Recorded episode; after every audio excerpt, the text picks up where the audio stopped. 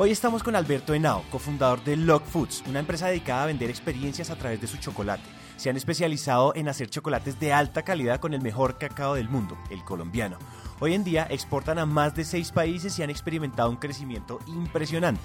Con Alberto tuvimos una charla genial y pasamos un muy buen rato hablando sobre las dos recomendaciones primarias que él quisiera dejarle a todos los emprendedores, su perspectiva frente a las fortalezas y las debilidades y su enfoque comercial, es decir, por qué todos deberíamos ser vendedores.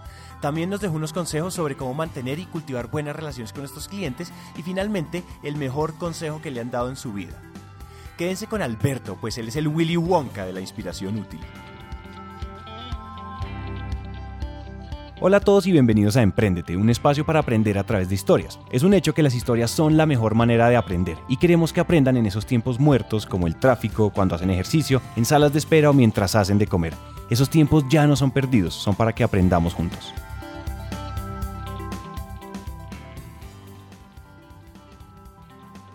Hola Emprendete y bienvenidos a un nuevo episodio. Hoy estoy supremamente emocionado porque concretamos una cita con Alberto Henao, cofundador de Log Foods. Bienvenido Alberto. Santiago, muchas gracias. Chévere participar en el programa. Ahora vamos a tener una muy buena charla y una buena entrevista hoy. Y lo mejor, dar un buen mensaje de emprendimiento para todos los que nos sigan y seguir emprendiendo, que es una muy buena forma de vida. Ah, espectacular. Esa es la actitud, señores. Si, si quieren, mejor dicho, lección de actitud, ahí está. Ese tipo de respuestas son la buena actitud. Eh, yo quiero, nosotros ya hemos estado aquí hablando y, les digo una cosa, este hombre es muy buen charlador, estamos de muy buen ambiente, pero quiero que ustedes lo conozcan y quiero que ellos, que nuestra audiencia te conozca. Entonces, pues, cuéntales qué estás haciendo, cómo llegaste a esto, cómo comenzó esa aventura de emprendimiento. Bueno, el emprendimiento creo que, volviendo a la historia, primero soy Alberto Nau, tengo 29 años. Eh, ¿Qué hemos generado nosotros o qué generamos? Lo Foods es una empresa de chocolates. ¿Qué hacemos nosotros? Buscamos nuestras mejores materias primas en Tumaco y Arauca. ¿Qué estamos desarrollando? Chocolates con altos porcentajes de cacao. Entonces tenemos desde 85% de cacao, 70, 60, 38. Tenemos una línea para diabéticos, tenemos una línea para reposterías, para hoteles, tenemos una línea también industrial para ya otros procesadores. Y después vamos a tocar el tema de desemprendimiento o de peso más de la empresa. Eh, ¿Qué venimos haciendo? ¿Qué me cuentas del emprendimiento? ¿Cómo llegamos a este emprendimiento? Con mi socia Carolina, eh, siempre nos reuníamos o nos encontramos en ferias internacionales y ella vendía cacao y yo vendía café en verde. Entonces siempre decíamos, ¿por qué tenemos que producir las mejores materias primas y por qué no las transformamos? Y es lo que siempre nos quedamos, o, siempre lo que viene quedándose en, en el mundo. O Colombia se viene presentando frente al mundo durante todos los tiempos que exportamos las esmeraldas en verde, el carbón sin procesar, eh, eh los, todo una base como la Federación Nacional de Cafeteros exporta más de 70, mil, 70 millones de sacos al año, pero nadie los procesa. Entonces, siempre que lo encontramos en estas ferias es cómo le empezamos a dar el valor agregado. Y empezamos a buscar una marca y todo nuestro proceso se convierte en dar el mejor valor agregado a las materias primas que tenemos. Luego tenemos la línea de café, la línea de chocolate, siendo la combinación perfecta. Donde hay un muy buen café puede haber un muy buen chocolate y cuando uno se come un muy buen chocolate se puede tomar una muy buena taza de café. como la combinación perfecta. Y es cuando arranca como todo este tema de nuevo emprendimiento. Llevamos dos años, eh, exportamos a seis países diferentes. Pues obviamente exportamos a seis países y en Colombia ya logramos 1.200 puntos de venta directos atendidos por nosotros y a través de distribuidores. Cuéntame una cosa, tú ahorita me estabas contando que tú no, o sea, tu primer proyecto, lo primero que tú hiciste no fue Log Foods. No fue tú has pasado, digamos que esto tiene unas precuelas en la historia. ¿Cómo, cómo fue eso y, y cómo fue la transición? La transición, la transición dura, pero ¿qué logramos hacer durante pues, el tiempo? Les cuento la historia. Yo me gradué de administrador y arrancó mi práctica normal. No me gusta la mesa, fui, pues, estuve en la mesa de dinero del BVA.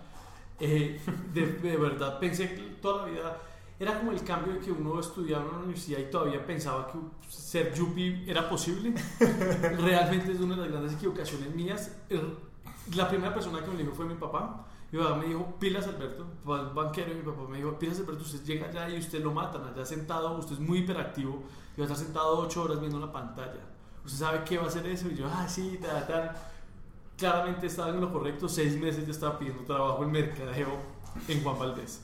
No es de un Gallo, entro a Juan Valdés y aprendo unas bases muy buenas de mercadeo.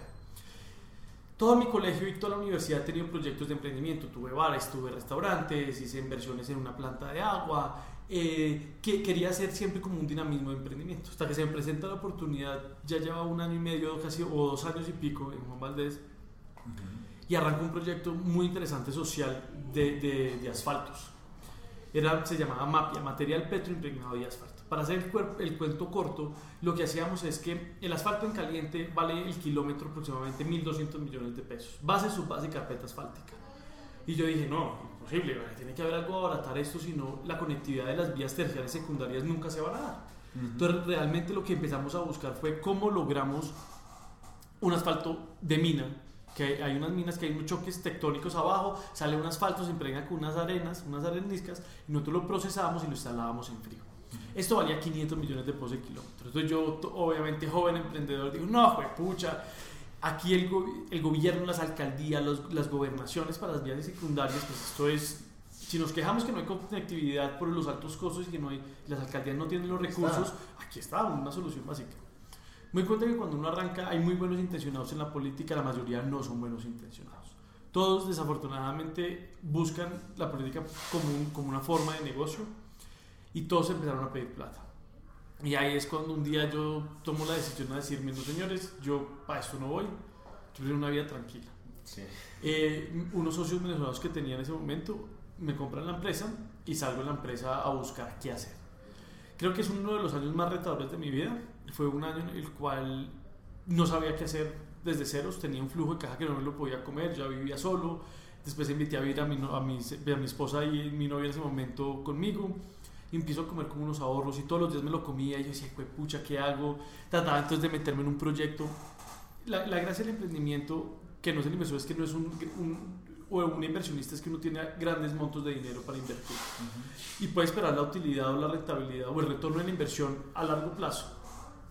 El, el, emprendedor, o como yo lo veía en ese momento, era yo tenía que empezar algo de cero, porque realmente lo único que tenía era para vivir y para meterle algo que empezara a dar rápido o construir desde a poquitos.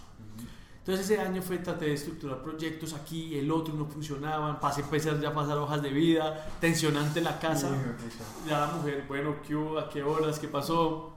Eh, bueno, con un apoyo grande, sí, con un apoyo de, de sueño de, de, emprendedor, eso es una cosa súper valiosa.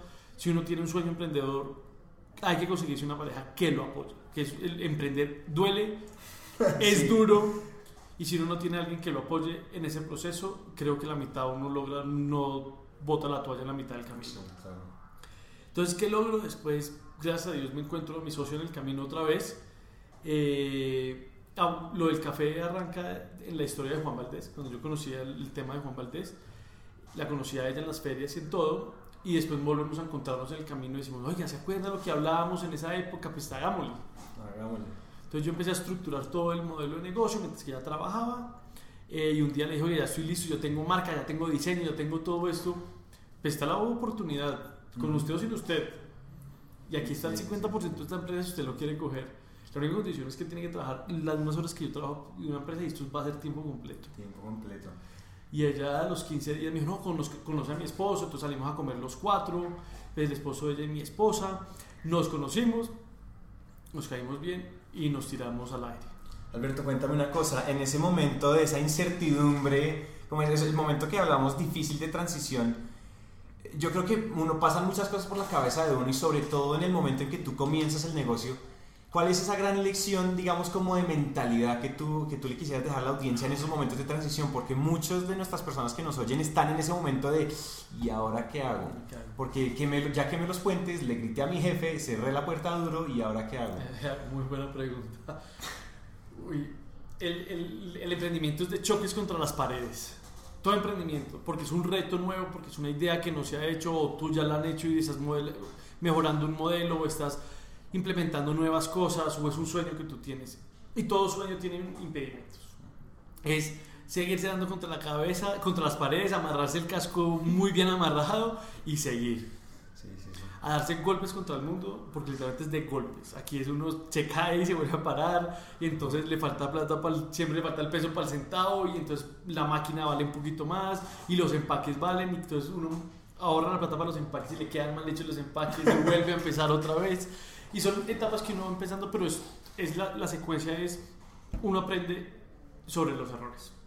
Y la gracia de, de, las más cosas que yo siempre he aprendido, que ahorita tú no mencionaste, es que yo tuve un mentor que fue un tío mío que siempre me decía, no se abobo, aprenda de mis errores. Es un emprendedor muy grande también, pues tiene una empresa muy grande y siempre dice, aprenda los errores, yo ya los cometí, pregúnteme usted qué hago o qué haga. La gente ya pasó por lo que usted pasó, trate de agilizar su vida mucho más rápido. No sea terco, no se dé contra las paredes solo, que es que yo ya me di contra ese paso, camine, yo le muestro cómo. Y aprender de la gente, preguntar. A todo el mundo hay que preguntarle. Es una, una recomendación clave, a todo el mundo preguntar y a todo el mundo contarle uno para dónde quiere ir, porque es que la gente realmente sí le da la mano a uno. Sí, sí, sí. Y, uno, y, uno y, hay que aprender también a ser humilde porque a veces uno, el ego no le deja a uno preguntar, el ego no le deja a veces a uno pedir ayuda y uno tiene que pedir ayuda a la hay mucha gente y hoy en día como con esta cultura que se ha estado gestando, como de esa cultura emprendedora, no de creadores de empresas, sino que es como una mentalidad. La gente está dispuesta a ayudar, a mentorizar, a, a mentorizar, a dar consejos y muy abiertos y la gente es, y menos, y menos esperados. Hay gente que no, realmente una comida le cae bien a uno y le cuenta a uno, venga, es que mi tío es, o tengo un amigo, o tengo una hermana de que trabaja en... Realmente, una de las historias es que un amigo, de hecho, mi mercado en México es muy grande, estamos desarrollando muy bien a través de un distribuidor. Y como llegué a él fue que en una comida estaba un amigo mío del colegio, le cuento el cuento y él dice, ay, venga, vea que es que él está casado con una mexicana y tiene una empresa de chocolates, hable con él. Y, fui y hablé con el hombre. Y realmente... Y se abrió cadena. Y se abrió en, en, tres días, tenía la cita con el papá, que era el, director de la compañía de, la distribuidora, y nos ha ido muy bien. O sea, uno no sabe, uno no sabe qué puertas está tocando. A veces uno toca puertas sin darse cuenta, sin levantar la mano. Y es, la gracia es siempre, yo creo que uno no es que se tenga que lucir contando lo que hace, sino es contando en el buen sentido de, te voy a contar una buena experiencia, te cuento qué hacemos, no lo que facturamos, eso no, es relevante, sino es un buen modelo, te cuento de dónde viene nuestro chocolate, de dónde viene nuestro cacao. Esas son unas buenas cosas que empiezan como a motivar y la gente dice, uy, chévere, venga, vamos para adelante. Fernanda, Fernanda Legaspi nos decía eso, me decía, uno, o sea, la mejor, forma de, la mejor forma de comunicarse es entender que uno le está hablando a otros seres humanos, o sea, uno le está hablando a robots, uno no le tiene que estar el cuento y no tiene que estar impresionando a todo el mundo, sino contar historias legítimas, honestas, que enganchen y que generen empatía. Yo creo que es eso y así has, y, así has logrado, yo creo que tocar unas puertas bien interesantes que se han ido dando como en este camino que has, que has venido viviendo. Totalmente. Todas las puertas, otras cosas, pues otra recomendación, viniendo a la pregunta anterior, es, es pivotear muy rápido. Es no quedarse en el modelo de yo tengo solamente la razón que le pasa a muchos pequeños emprendedores y, y medianos emprendedores que piensan que el producto es la única razón. Yo cuando arranqué, arranqué con otro producto y muy rápido me di cuenta que eso es lo que no necesitaba el mercado y cambiamos todo el esquema. Cambiaron todo. Todo, empaques, diseños, eh, porcentajes, recetas. Porque la, la gracia del emprendedor es que uno es joven, uno tiene más energía todavía. Y si uno es pequeño, es capaz de moverse más rápido. Si uno fuera una multinacional grandísima, moverse y hacer un esquema es lento, es pesado. Mil decisiones para que cambien un color de una letra. No, aquí es pruébalo funciona, no funciona y probarlo directamente en el campo. El tema de los, como, como pues, la, la última tendencia como de emprendimiento es que el pivotaje o, la práctica diaria tiene que ser directamente con el consumidor y no hacer los cambios, hacer un focus group. Entonces siento aquí a eh, mi, nicho principal, como tú ves, toda mi oficina es mujeres, soy el único hombre eh, y en la planta también son solamente mujeres. Entonces, y mi target realmente son mujeres. El mayor consumidor de chocolate son mujeres. Entonces, el, focus group, entonces yo siempre decía a mis socios, no, entonces el focus group, y hasta que nos dimos cuenta, no, porque mientras que yo siento una población respectiva de mujeres de diferentes estratos, diferentes edades, doy de probar un producto, el color, y tomo una decisión, evalúo sus cosas y vuelvo a salir a la calle ya es muy tarde. Hay que hacerlo directamente en el punto de góndola, directamente en la consumidora que está dispuesta a llevarse el producto, no está dispuesta a llevarse el producto. Claro. Yo, ya que hablaste como de este, este tema de tendencia de emprendimiento y esas cosas que ustedes han, han hecho bien, yo quiero pasar a esta siguiente sección, que es la que te comentaba ahorita, y es la de, hablemos de eso que ustedes hacen muy bien, de eso a lo que ustedes, ustedes le den el éxito a muchos factores, pero yo estoy seguro que tú en tu cabeza tienes un top of mind de, o sea, nosotros le demos mucho a esto, la esencia de nosotros viene de acá. ¿Cómo podemos volver eso que tú sabes que ustedes han, que ustedes han hecho muy bien a consejos para nuestros emprendedores? Y pues comencemos, yo comencemos con eso, a, a ponernos un poco más inspiración útil. ¿Qué, ¿Qué, funciona? Creo que todos tenemos fortalezas y debilidades. Si tú eres un emprendedor que tú eres solo en tu negocio, tienes que aprender a identificar muy rápido. Si eres bueno comercialmente, pues fortalecete comercialmente, pero también fortalecen las debilidades, porque si una empresa es como, como un- una base de un pulpo, tiene muchas, muchas aristas, muchas, muchos, muchos brazos, tienes que tener números fortalecidos, tienes que fortalecer varias cosas. ¿Qué hemos hecho bien nosotros? Es eso. En esta empresa todo el mundo es comercial, Todo el mundo es comercial. todo el mundo es comercial. Y es una de las labores que hacemos. Todas nuestras niñas venden. ¿Por qué? Porque nosotros tenemos que crecer rápidamente y lo, único que hacemos es vender. Para crecer hay que vender. Para crecer hay que vender. Entonces nos fortalecemos mucho con eh, charlas con, con, con todas nuestras vendedoras, con nuestras ruteras en, en la calle, con nos entendemos mucho con- directamente con nuestro cliente, todos visitamos los clientes diariamente, todos los visitamos, llamamos periódicamente a los clientes de afuera, visitamos a los clientes en el exterior. Pero lo, lo- lo bueno de eso es que nos empezamos a com- complementar muy bien, es porque mi socio es un excelente comercial. Cuando me empecé a dar cuenta que los dos vendíamos y nadie estaba haciendo la parte administrativa, Sí. dijo, uy, aquí estamos fallando en algo. Entonces empecé a coger yo un- como un tema de las riendas administrativas, que es todo el tema de facturaciones, cómo se paga a proveedores, cómo negociamos. Y es cuando empezamos a ahorrar una gran parte de los centavos de la, de la empresa. ¿Por qué? Porque entonces uno antes solamente negociaba una vez, te da cuenta que uno cada vez que iba creciendo ya generaba unos volúmenes más atractivos de material de empaque o de materias primas, entonces uno ya tenía un poder más grande de negociación.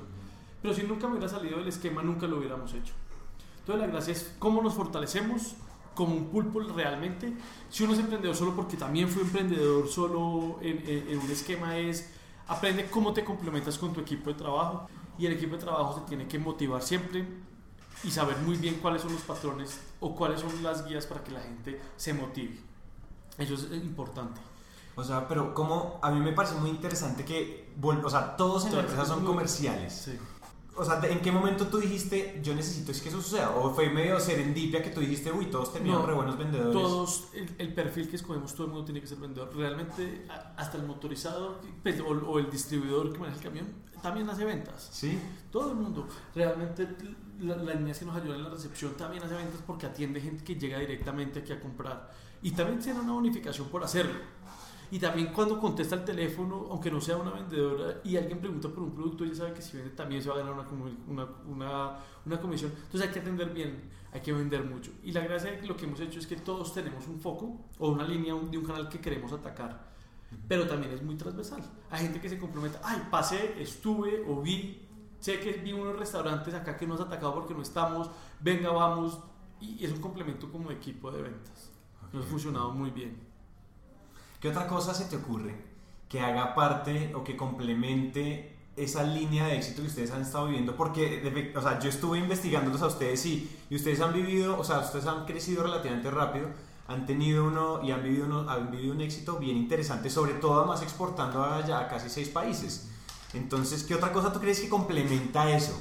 De, las ventas, primero, creo que las ventas internacionales son de tener una muy buena estrategia.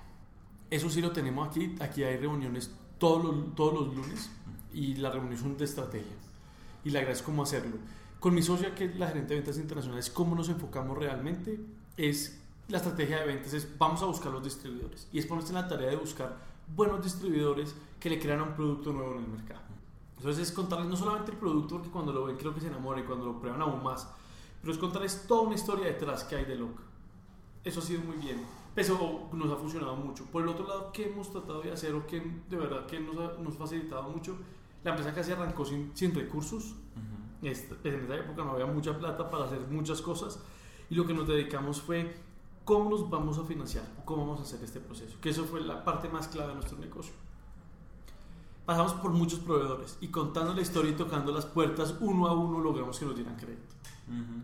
Realmente todo el mundo nos dio crédito. ¿Qué va? ¿sí? de materias primas, material de empaque, eh, producciones, la maquinaria, y logramos tener crédito hasta de 60 días. Y Ah. con eso nos financiamos una gran parte de la operación sin tener casi poner recursos. Los otros recursos los metimos nosotros a, a una infraestructura pequeña que teníamos que tener y arrancamos un tema de ventas. O sea, super, o sea, salir al mercado rápido, empezar a lo que decías a pivotar. Yo quiero saber una cosa, en esta, en la historia de, de Log Foods, cuéntanos el peor momento de la empresa en donde tú hayas dicho como, Me "Qué quebré". barra, casi me quiebro, casi Sí. otra toalla, Muy mi bien. amor, no sé qué vamos a hacer mañana, o sea, ese momento donde tú dijiste casi, casi para el estanco, Realmente, oye, es muy fácil identificar la primera vez que exporté a México. la primera vez. Sí. Perfecto, mi distribuidor me dice bien, me eh, ponemos en contacto, él tiene su agente de aduanas y su agente logístico, yo tengo mi agente de aduanas y mi agente logístico, ya mandan un email diciendo todo está perfecto, tienen toda la documentación y mandamos el chocolate muy delicado, entonces se tiene que volar o mandar en contenedor refrigerado. Contenedor refrigerado es por altos volúmenes, ya tienes que ser más de 6 pallets para que te den los costos. Entonces, volamos el primer pallet y llega a México al DF y nos lo paran porque faltaba todos los papeles del mundo. Cosas que nosotros ni sabíamos. O sea, no es que no estaba todo el papeleo entonces. No estaba todo el papeleo. Entonces empiezan las ideas a echarse las culpas. Yo digo, no se echen las culpas, lo que necesitamos literalmente es, es, es lograrlo. Pues es sacar eso, porque es que, hay, que, hay, que, llegar allá. No estoy mamando gallo, ya empieza un conflicto con, con, no un conflicto, sino es un tema de que nos empezaron a pedir los papeles. Mi distribuidor decía que ellos lo que querían era plata, la gente de aduanas de allá, y la gente de, de, de aduanas de México, no es, no es una pues no, no, es, no es, eso no es relevante, lo que, lo que realmente hicimos fue, no hay que pagar porque la primera vez que uno paga, cada vez que llega hay que pagar. Entonces empezamos a sacar los registros desde el, desde el cartón, estados sanitarios, piden una cantidad de papeles que no le pedían a nadie. El distribuidor ya me dijo, Alberto, no se preocupe, yo conozco su situación, usted es un pequeño, no se preocupe, yo, yo pago contra su factura. Mira, cada vez que eh, fueron cuatro meses y, y 15 días parado el contenedor. Todos los días me valían 400 dólares. Parado diario. diario. Parado eso en una bodega refrigerada en el DF. Todos esos días yo pasaba y yo decía, escucha, hay que destruir esa mercancía, hay que, ¿qué vamos a hacer? Fueron cuatro meses que literalmente, bueno, los primeros uno dice, bueno, ya va a salir, un mes, esto ya va a salir. Llegamos los papeles, no, me pedían otro papel. Ya me pedían otro, papel. papel. Ya me pedían otro papel. Y fue uno de los peores días. Realmente perdimos plata en la primera exportación. Uno encuentra, en, el mundo uno encuentra muy buena gente también. Gracias a Dios hemos conseguido un muy buen distribuidor y se lo agradezco a José Ramón y de técnica mexicana. Él realmente lo que nos hizo es, no se preocupen, yo le pongo la plata, pues ya no hay factura, ya no le vas a desembolsar nada, pero para la próxima aquí a usted me debe y ya, y vamos cubriéndolo con mercancía. Que eso nos ha generado un crecimiento y fortalecimiento que uno dice, gracias, alguien creyó en nosotros, también hay que cumplirles. Entonces, lo apoyamos comercialmente, lo apoyamos con degustaciones, lo apoyamos en ferias y vamos ya en el proceso. Hoy en día ya tenemos un buen nivel de exportaciones, vamos creciendo, varios puntos de venta en México también desde las europeas, las, eh, eh, las europeas, el Palacio del Hierro, Sambors, vamos creciendo en puntos de venta y ha sido como una relación buena de crecer. Pero eso sí ha sido el peor momento de la compañía. El peor momento. ¿Buena, alguna, alguna gran lección de, ese, de esos momentos? ¿O de ese, del momento en que estaba todo muy en caliente? Sí, creo que uno... Primero creo que uno tiene que reasegurarse de todos los procesos, aunque uno no los conozca. Todo está en Internet también. Uno también puede coger un teléfono desde Colombia y llamar a la gente de aduanas en México, decirle, repasar todos los pasos y encontrar más, que fue una cosa que uno se confía con un tercero. Pero el tercero nunca hace la labor mejor que uno. Entonces hay que rechequear eso, reconfirmar todo dos veces. Y en el otro proceso es creer mucho en los socios. Porque ahí es cuando, uno, cuando, las, cuando las compañías dan plata, todo está perfecto. Sí, sí. Pero cuando los momentos de estrés vienen con los socios, cuando no hay plata. Y cuando uno está sabiendo que pierde plata. Y cada día por cualquier decisión estás perdiendo más plata. Y entonces ahí es cuando uno tiene que, nada, respirar, hablar muy bien y tener una, una, una, claridad mental de cómo es el proceso y cuánto nos va a doler. Y si somos capaces de aguantar ese dolor, sin dañar una relación de socios, esto nos va a doler tanto. Y vamos a que ser capaces de llegar al otro lado, sí o no. Oh, listo, perfecto. Destruyamos la mercancía ya y después vemos qué hacemos y, en, y en ese mismo orden de ideas, así como tuviste ese peor momento, ¿cuál es el riesgo más, más eh, ¿cómo decirte?, más osado que ha tomado Lockfoods o que has tomado como emprendedor en, esta, en este camino de estos últimos dos años? Un riesgo que tú digas, lo pude haber calculado un poquito mejor, o sea, así como una mandada a la piscina. ¿Esa, de México? ¿La de México? Una exportación a Italia, la, pues a mí una primera exportación a Italia fue un señor que apareció en una feria y, ¿Fue pidiendo? Y, fue pidiendo y yo dije, pues pucha no, ah, bueno, no nos daban cartas de crédito. Él me dijo que me pagaba cuando la mercancía llegara. Tim, yo lo veía a él, lo calculé, el man conocía a una gente en Colombia, que también los conocía yo. Y yo dije, no, hagámosle. Sin seguro, sin nada. Llegó la mercancía, se demoró cuatro días y yo dije, pucha, ese no va a pagar. No va a pagar. no me va a pagar ese, ese, esa, esa, exportación. Realmente tal, sexto día. La platica. Una platica. Uy. Esa ha sido susto, además porque esa sí me puso un conflicto con, con mi socia. No un conflicto, sino un tema de... Tomaste la decisión de, a la carrera un sí, poco. por vender, que y, y creo que fue o sea, funciona. Buen día seguimos exportando. Siguen exportando. Tengo una pregunta muy, muy interesante. Es que ah, para todos ustedes que nos están oyendo, estamos en la oficina de Lock Foods y uno mira hacia, hacia afuera y hay puras mujeres. Yo quiero saber, ya varias personas nos han dicho, si usted quiere tener éxito en el equipo, tiene que haber mujeres siempre. Porque ya está, ta, ta, tiene un montón de argumentos. ¿Cuáles son esos argumentos que tú has encontrado de, pucha, las mujeres emprendiendo son una cosa impresionante? Muy buena pregunta ordenadas, disciplinadas, competitivas y, literalmente tienen un valor y un respeto por las cosas buenas.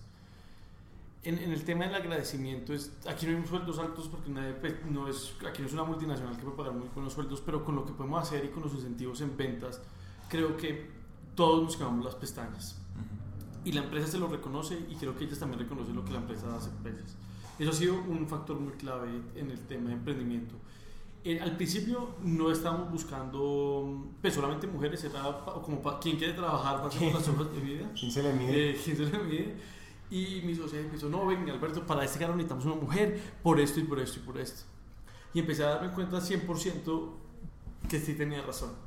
Yo nunca he tenido casi personal a mi cargo, mujeres, porque en la parte de ingeniería había solamente tenido hombres, que eran totalmente diferentes eran, eran proyectos de ingeniería muy pactados a lo que estamos haciendo. Entonces, un, y uno no tenía pues, un, tema de, de ventas, era cumplimiento y cumplimiento y no más. Pero en este lado es un tema ya más de relaciones personales, de, de, un tema de cómo vamos a crecer, un tema de estrategia, un tema de, de, pensarlo. Y creo que el aporte, y teniendo en cuenta que las mujeres son el mayor consumidor, no hay nada mejor que una mujer venderle un chocolate a una mujer. A una mujer, exactamente. Pues bien, chévere. A nosotros, a nosotros también en el equipo de Emprendete está Daniela, ella es la encargada de todas nuestras relaciones públicas, de todas nuestras redes sociales, de mercadeo, alianzas, bueno, de un montón de cosas porque además cuando uno comienza uno es todo, ¿no? Entonces eh, uno tiene como 80 roles, también hay que ir a comprar papel higiénico y hay que ir a vender y hay, que hacer de todo.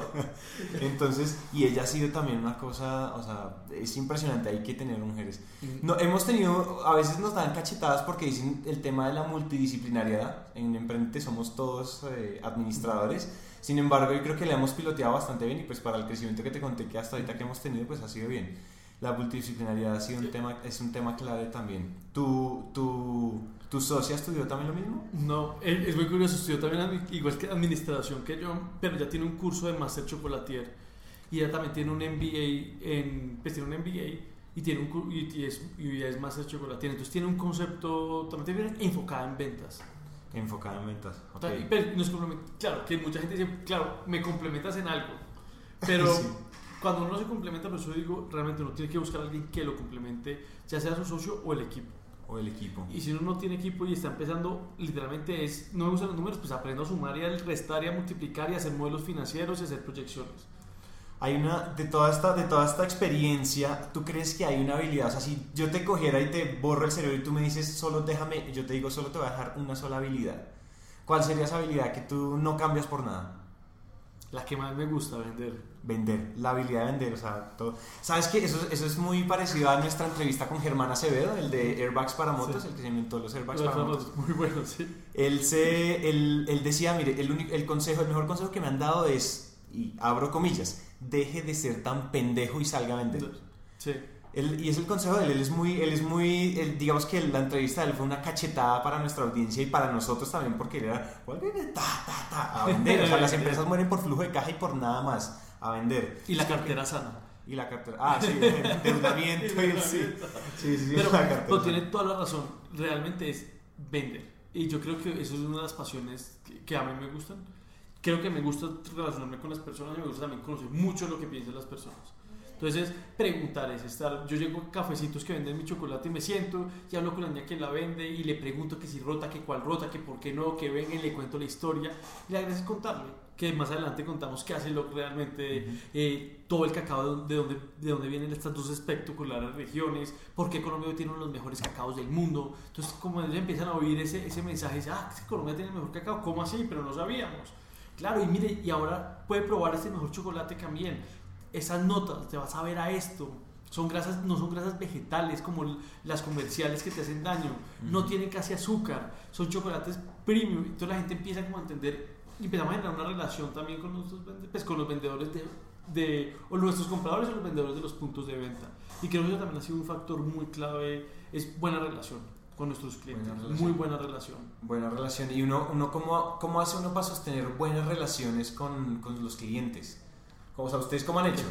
Nada, apoyarlos en las degustaciones. El cliente le gusta que necesita vender, ¿cierto? Entonces, nada, que hacemos activación. Nosotros todos los días tenemos una activación en, algún, en alguno de nuestros clientes ya sea degustación, ya sea una, cata, ya sea con un compañero o con otra empresa, que por ejemplo alguien de vinos que tengo un, amigo que hace vinos, eh, no hace si no importa, y nosotros hacemos maridaje con ellos, tenemos, o un, un, cliente nuestro hace quesos, entonces hacemos maridaje con quesos, invitamos catas, tomamos fotos en los sitios, pasa al rutero, el rutero es muy importante, pasar a preguntar, ¿cómo estás? Ah, es que ayer me llegó el producto, sí, pero yo estoy preguntando cómo está usted, cómo me le ha ido, qué necesita. ¿Cómo vamos? ¿Cómo vamos? Ah, no te mandaron el exhibidor, te mando un exhibidor. ¿Qué? Y ese está encima. Que esas cosas cuando uno, el, cliente es importante, el cliente es lo más importante que uno tiene en una empresa. Realmente, tanto el cliente final que se lo consume, pero el cliente que también nos, deja, nos permite tener un producto en su góndola. Porque el claro no me cae bien, oye, reclame ese producto. Yo a eso le, pues, le, doy un puesto a otra cosa, ¿cierto? Entonces la gracia es generar todo ese, ese, ese, tema de confianza, de relación, de apoyo. Venga, mi producto es nuevo, pero es que yo, yo voy a encargar que esto se conozca. Y hoy en día lo logramos. Sí, Creo que uno lo ve en muchos sitios y la gente me dice, oye, es que ya lo veo en todas partes y lo veo acá y esto, y cómo llego allá, y yo, hágale pedaleando que pues allá vamos. Y, y generar eso. Y por el otro lado, al fin, el consumidor final. Eso es de las cosas que más buscamos que sea una experiencia. Si tú ves nuestros empaques, todos son ecológicos, con tintas ecológicas, todos nuestros empaques son, todos nuestros productos son kosher, son gluten free, son aptos para veganos, son, tenemos muy bajitos en azúcar. Entonces, que tú coges el, el, el producto y ves las cajas en, en, cartón reciclable, ves el relieve, ves los colores que usamos, ves el, como el concepto vintage, es toda una experiencia. Cuando abres la barra te generas otra sorpresa Tú, tú esperas una barra de chocolate con cuadritos, esta no tiene cuadritos, una barra 100% lisa con el nombre, con el nombre pues, pues con el nombre en, en, el molde, en, relieve. Entonces son diferencias, son diferencias de experiencias. Cuando abres el, el Master Box grande que es el display, entonces es un display corrugable que te dejan exhibir las barras paradas y no se te cae en el punto de venta.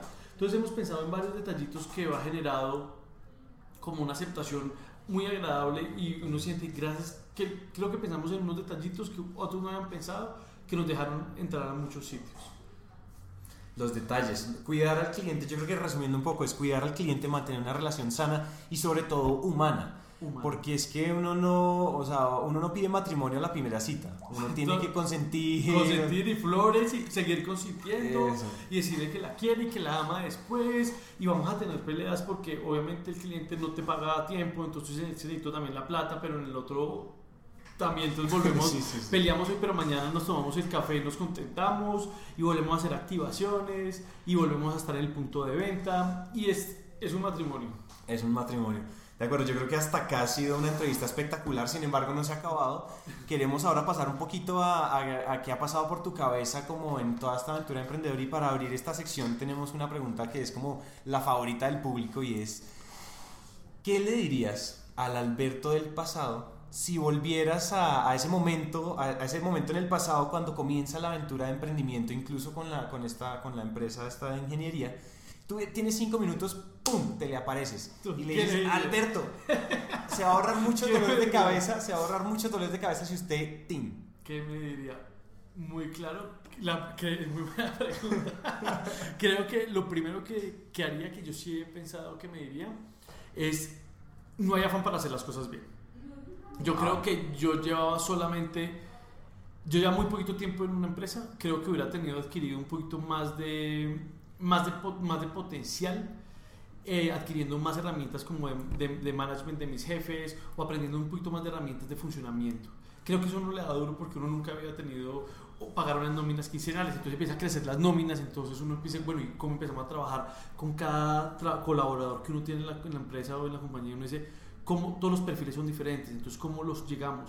Creo que yo me afané mucho a saltar ese salto del emprendimiento por acelerado, pero creo que fue el mismo momento, creo que me diría, tómate tu tiempo, que no hay, no hay afán para llegar a hacer las cosas bien.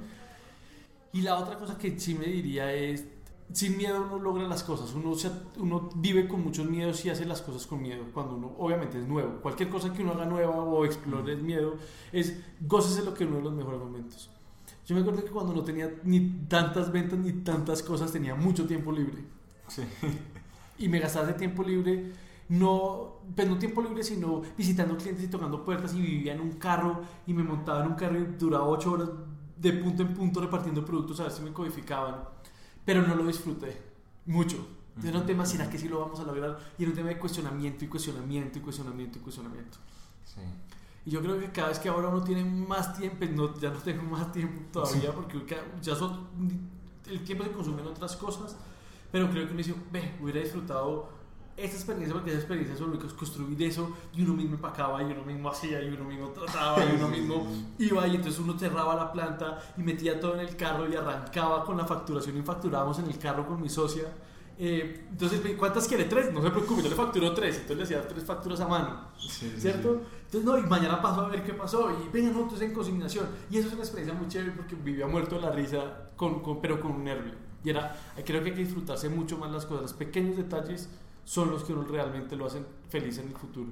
Y esos son los que uno tiene que empezar a ver cómo los, los recauda o cómo no recauda, cómo lo, lo logra redondear un poquito más para que se vuelvan más valiosos.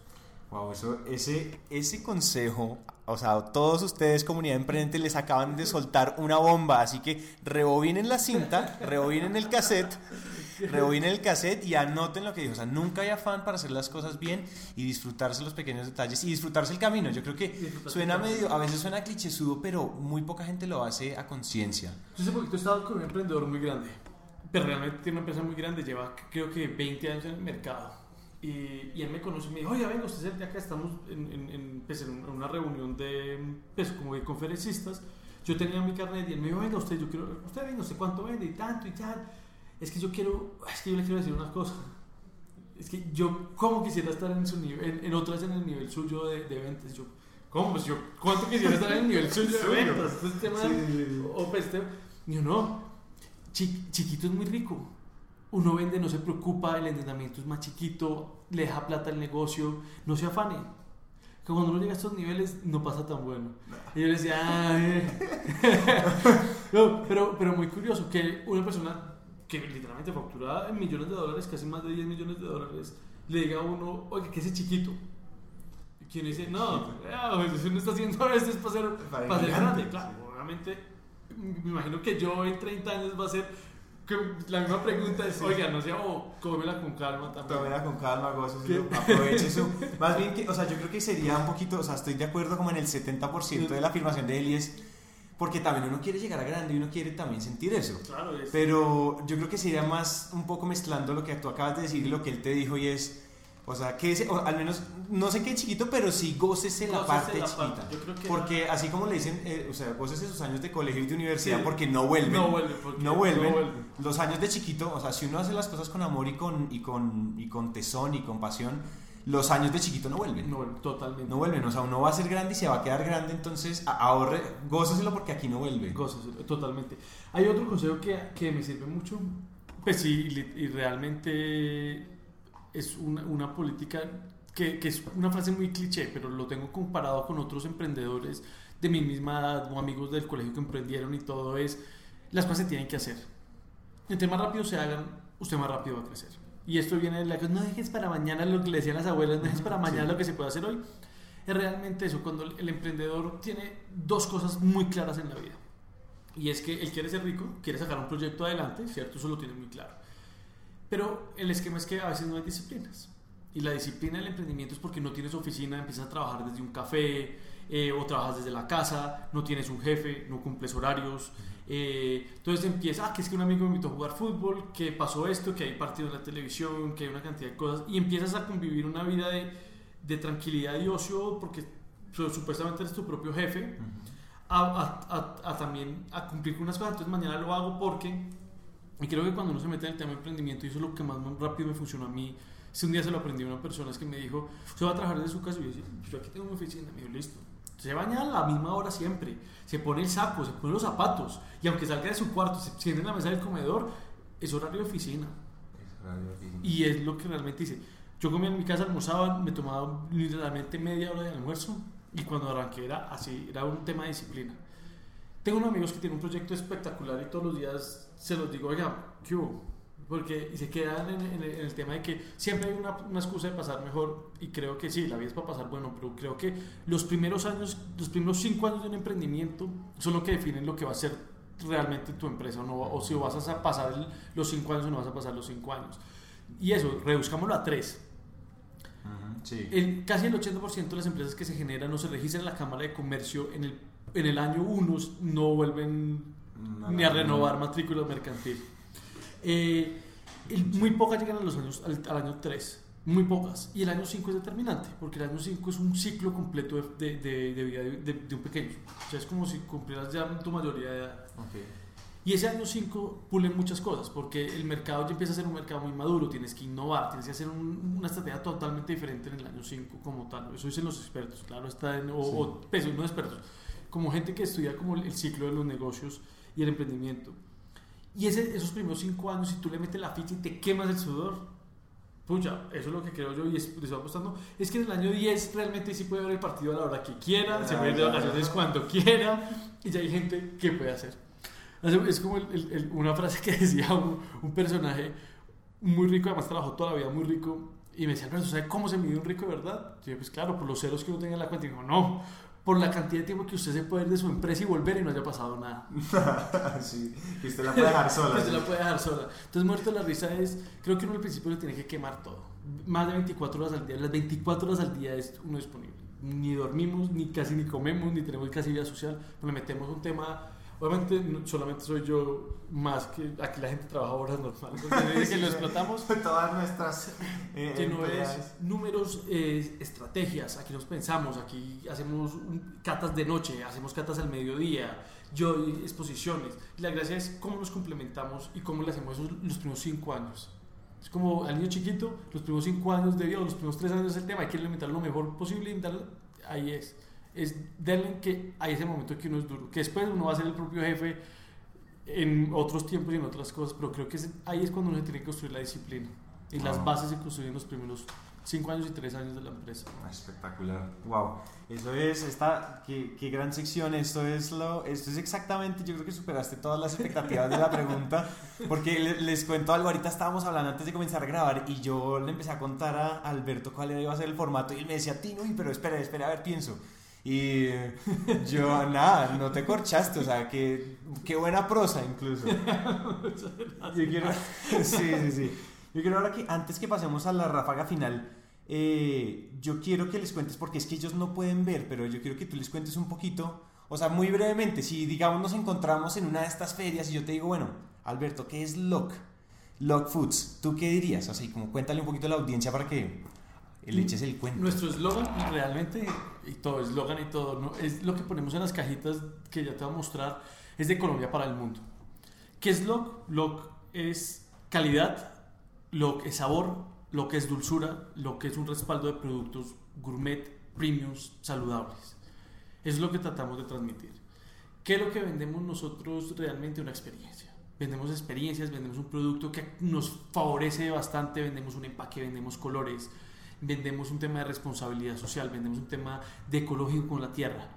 Lo realmente es un sueño.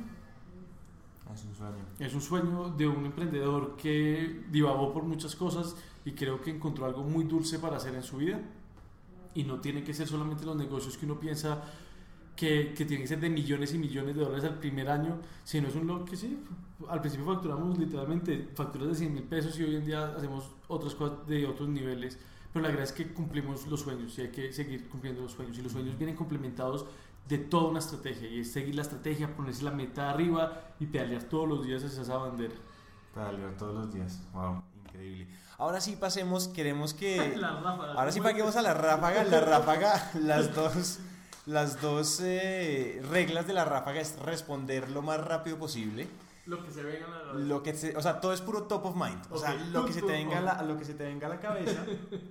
Y la segunda es que seas totalmente sincero. Seas totalmente y absolutamente sincero. Entonces, ¿preparado? Preparado. Primera pregunta, ¿qué es lo más loco que has hecho como emprendedor? Nunca, realmente nunca hacer un plan de negocios para este en el negocio que estoy montado. Uh, cuéntame qué te pone incómodo. Uy, muchas cosas. Realmente lo que me pone incómodo, o antes me ponía incómodo, era llegar a un restaurante sin plata. Eso me ponía incómodo. Llegaron a todos. Ya vende, entonces la tarjeta de crédito y así, pues pucha, me voy a gastar esto porque además esto me sirve para metérselo en la empresa. Y eso me ponía incómodo. Uy, sí, al comienzo no siempre es, uy, pero eso lo podría invertir. Eso, Eso lo podía invertir, pero hay que hacer vía social y hay que invertir en los clientes y hay que invitar a los clientes y decir, "Uy, eso me pone incómodo. Eso me pone incómodo. Sí, de acuerdo. Cuéntame, eh, ¿qué querías hacer cuando eras niño? Muy bien, abogado. Abogado. Y que cuando piden pollo en tu casa, ¿comen pollo? Sí. Sí. Cuando piden pollo, ¿cuál es la presa a la que tú le mandas la mano primero? El alita, el ala, 100%. El ala es el ala, el ala es el ala, es lo más sabrosito, delicioso. Cuéntame, ¿cuál es una cuenta de Twitter que tú recomiendes a nuestra audiencia para seguir? La cuenta de Twitter, eh, el Fancy Food me gusta mucho. Sin tocar de política, por el resto todos son políticos. El resto, pura política. Cuéntame una sola cosa, por sencilla que sea, que te falte por hacer en la vida. Todo, no he hecho ni el 1% de lo que uno tiene que hacer. Listo, ahí está el bucket list. Muy bien. Cuéntame, ¿en qué empresa invertirías ya, aparte, pues, obviamente, de Log Foods? Eh, Pues tengo un listado. Invertiría todo lo que fuera energías renovables, invertiría en empaques, invertiría, seguiría invirtiendo en alimentos. Todo lo que fueran alimentos y alimentos con responsabilidad, eso es lo que uno tiene que hacer. Wow. De acuerdo. Cuéntame otra cosa, ¿venderías Log Foods? Es una muy buena pregunta. Siempre tiene que haber una estrategia de éxito. Hasta que un día conocí un confitero muy grande, muy, muy rico. Y me dijo, ¿usted sabe que la empresa de los confites son familiares? Entonces, yo, ¿Cómo así? Entonces me dijo, sí, es un negocio de la vida para toda la vida. El margen es rico, no se preocupe. Uno, si usted quiere tener una estrategia de éxito, véndamela.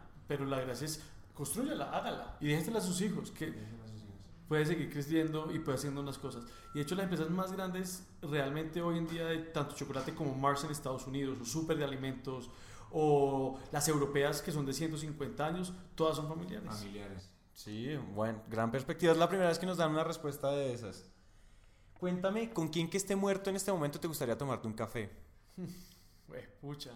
Tengo, ¿Sabes que tengo una lista grandísima para eso? Este hombre tiene una lista grandísima de todas las respuestas de nuestra ráfaga. Empréndete, alguien se nos infiltró, se nos... Se nos... que esté muerto con mi abuelo. Con tu abuelo. Ah. Cuéntame, ¿quién es tu héroe? Mi héroe. Mi mamá. Tu mamá. ¿Qué es lo primero que piensas cuando te levantas por las mañanas? ¿Cómo va a ser mejor?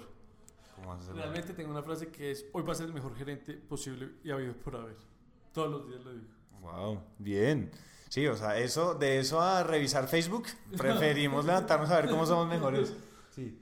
Cuéntame finalmente, ¿tuviste un amigo imaginario o tienes un amigo imaginario? No, no tengo un amigo imaginario, pero tengo una conciencia que hablo con ella todos los días. Y de hecho, cuando estoy solo en el carro o tengo un espacio, hablo y me imagino las cosas. Yo me y hablo y es como si estuviera una película. Sí, el script, el libreto y Es todo. completo, Y, y paso las cosas y me digo, ¿será que esta decisión? Y hablo conmigo mismo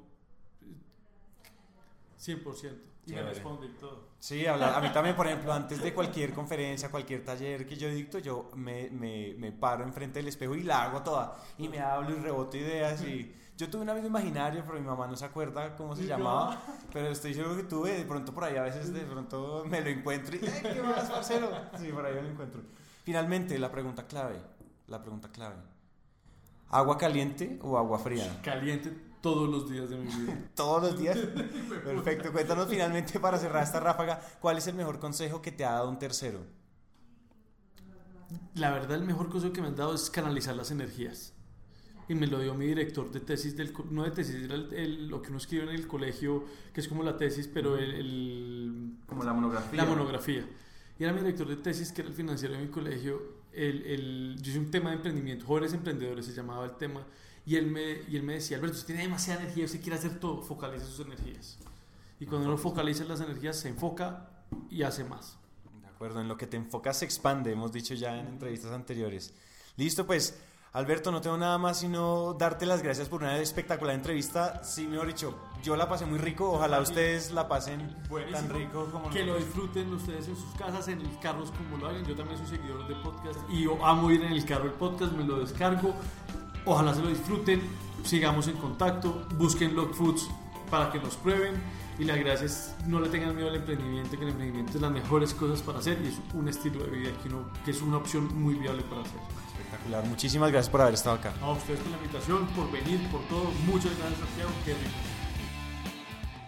Hasta aquí llega esta historia y nos encanta que hayan llegado hasta el final, porque una persona comprometida con su éxito es una persona comprometida con su educación. Emprendete es una comunidad donde nunca dejamos de aprender y este tiempo que acaban de invertir es un paso más para que su educación se convierta en un hábito. Y recuerden que de cada mil personas que nos escriben nos tomamos un café o hacemos una llamada con por lo menos 100 de ellas. Así que dejen la pena y escríbanos por WhatsApp.